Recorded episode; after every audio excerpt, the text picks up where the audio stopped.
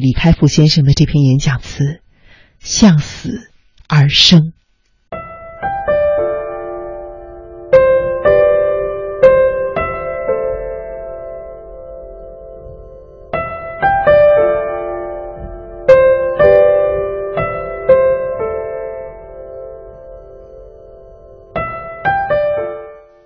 我从来没有想到，面临死亡、面临癌症的时候，我心中想过的每一个思念，都和我的工作丝毫无关。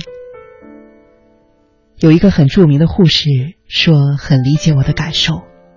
他看护了很多临终病人，大部分的临终病人最大的遗憾，就是没有和自己的家人在一起。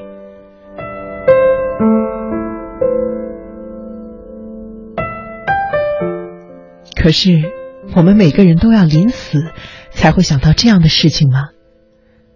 我相信今天的纪录片和我出的书，能够阐述我个人向死而生的过程。向死而生本身的意思，就是人在世俗里面很容易陷入今天的现实世界，而面对死亡，我们反而容易得到顿悟，了解生命的意义。让死亡成为生命旅程中无形的好友，温和的提醒我们，好好的活我们的生命。不只是度过每一天的日子，也不只是追求一个现实的名利目标。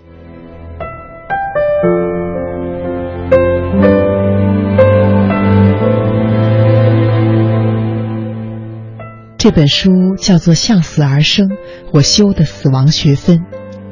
死亡学分有哪些呢？一共有七个。第一个学分就是健康无价。在我平时的生活中，我热爱美食，不爱睡眠，认为睡眠是浪费时间。每天起来回 email。给我的员工证明我工作有多努力。生病之后，我才深深的体会到，其实健康失去了就什么都没有了。生命最重要，健康和生命是一样重要的。可是，如果我们要维护自己的健康和生命，很多人会认为说，你就养生吧，就没有事业了，什么都不要了。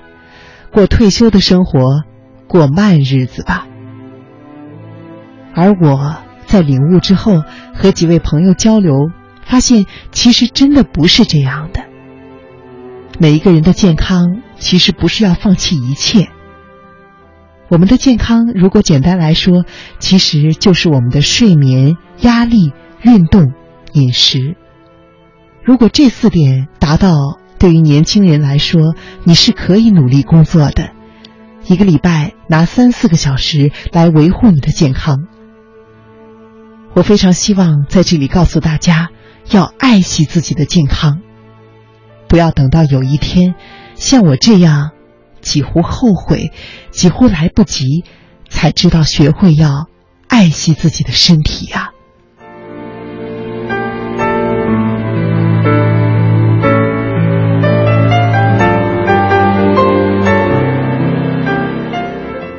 而第二个学分是，一切的事物都是有它的理由的。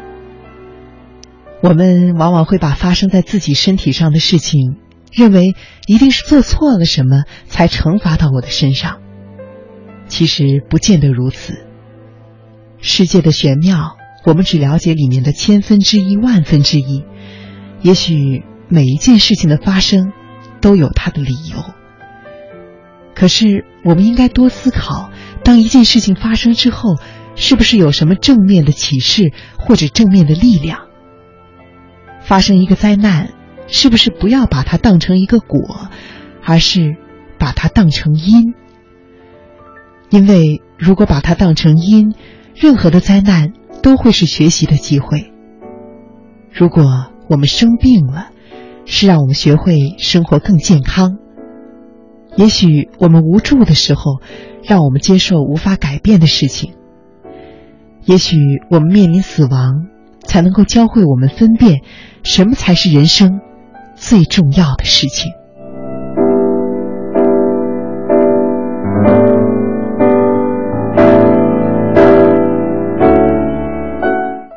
第三个学分是珍惜缘分，学会感恩和爱。直到我面对死亡的时候，我才知道家人对我无私的爱，和我自己当年是多么的冷漠。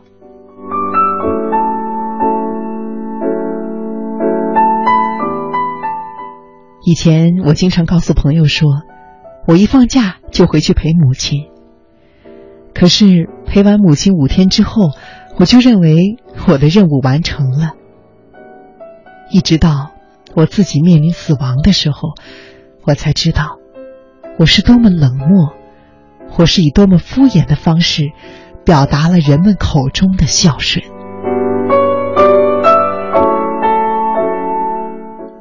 我觉得真正的改变应该有三个层次。最基本的是别人对你好，你感觉到了，这是感恩。再稍微好一点的是别人对你好，你要回报他。而第三个层次呢，就是主动不要求回报的付出关怀，这才是最高的境界。我的父母、姐姐、妻子、女儿都是这一重境界，不要求我的回报。无论我怎么对待他们，无论我怎样的因为事业把家庭从美国搬来中国，又搬回美国，再搬回国，又迁回台湾，这个过程对他们来说是多么的煎熬。而我呢，只想着做好我自己的事业。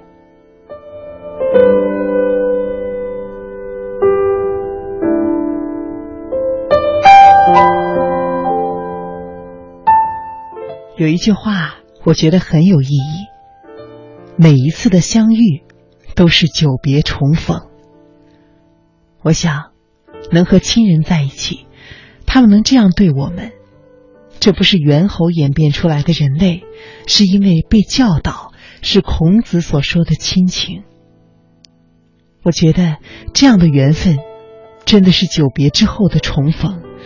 我们应该珍惜人生中的缘分。和爱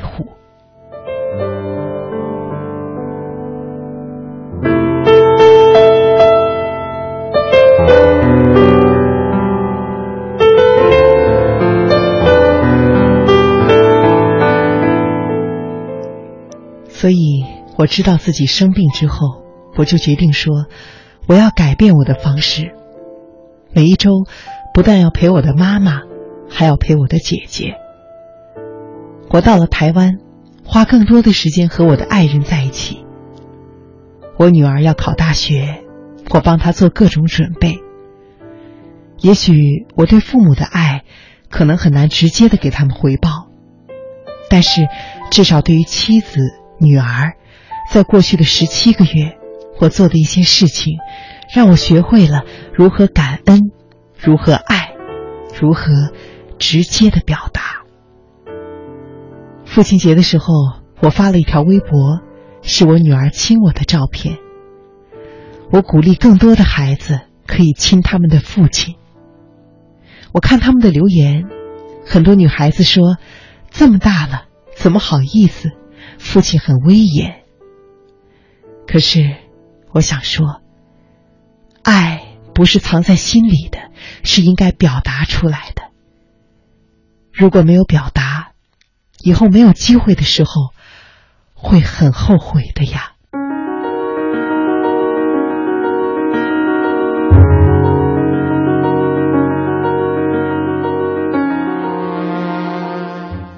第四个学分是学会如何生活，活在当下。我的癌症是淋巴癌四期，我认为我的生命并不长了。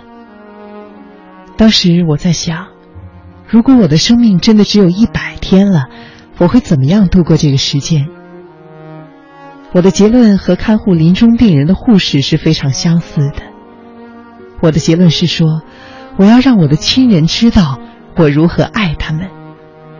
我和他们要在一起度过特别难忘的时光，无论是和妻子去我们蜜月的地方，或者和孩子去一个我们过去特别快乐的地方，回忆过去的美好，去吃我们爱吃的东西，做我们爱做的事情，这才是活。我希望活的时候能够全心全意，每一刻的活着。不只是脑子里不停的想我的公司，想我的事情。我开始看世界，发现它其实是充满了美好的东西的。我发现，如果稍微偶尔慢一下，能活在当下，才能够体验到这些美好，才能感觉到自己没有白活。慢下来的时候，才会感受世界的美好。这是美食，这是我们最爱的酒，这是漂亮的衣服，留到哪一天才会去穿呢？我鼓励你们，不要把所有的事情都推到以后和将来，去找一个特殊的日子再来做。我希望我们都能够活在当下。今天为什么不能够成为那个特殊的日子呢？让每一天都成为最特殊的一天。我觉得人生如果这样活下去，不仅仅是最后的一百天，而是每一天都这样活下去，一定会非常的圆满、丰富。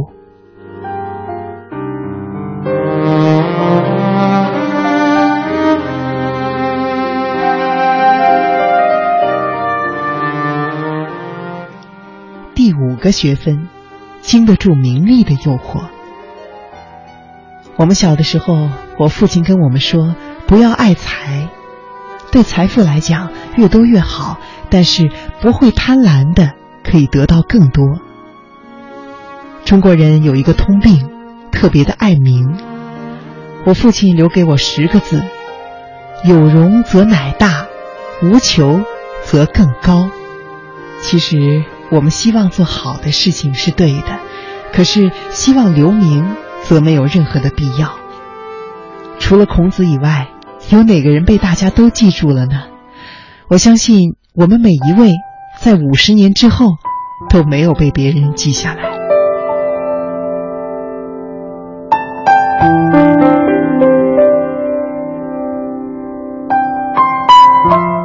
最坏的是，当你特别的纠结自己名的时候，或许刻意，或者不刻意。都会让自己追求名成为一种方式，比如说，之前我告诉年轻人要追求自己的梦想，要最大化自己的影响力，做最好的自己，这个话没有错。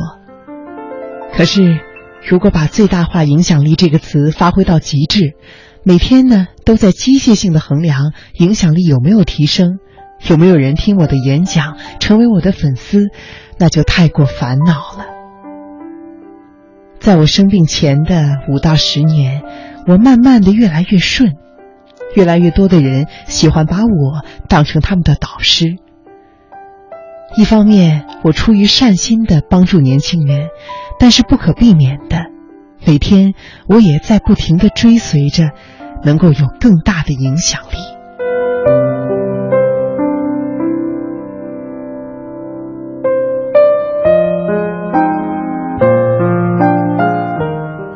影响力是好的吗？要一点名有没有关系？我和星云大师在讨论这个事情的时候，他告诉我，其实人是禁不住诱惑的。你要影响力的目的，就是为了让世界更好，不断的做好事情，不断的衡量。我和别人都做好事就够了，为什么一直要算我卖了多少本书，有多少粉丝呢？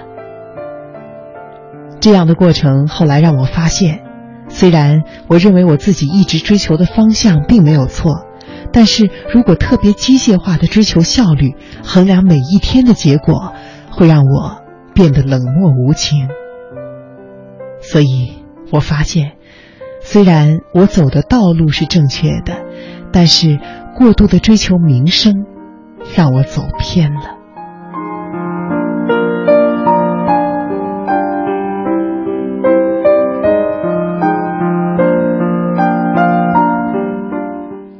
第六个学分呢是人人平等，善待每一个人。当你追求每一件事情最大化和它的影响力时，你就会想认识更多聪明的人。见创业者只见最顶尖的。一个青年人找你签字，如果是普通人，你就不考虑。你会见聪明人、成功人，把自己的一圈都变成社会上的顶尖人士。但是我发现，如果真的再继续这么做的话，其实丧失了非常重要的一点，就是人人是平等的。当我得了癌症，发的第一条微博就是：“癌症面前，人人平等。”但是我慢慢觉醒的时候，我发现任何事上，人人都是平等的。世界的奥妙不允许我们渺小的人类评估。我们凭什么说这个人是普通人，这个人不怎么样，这个企业不会成功，这个创业者不行呢？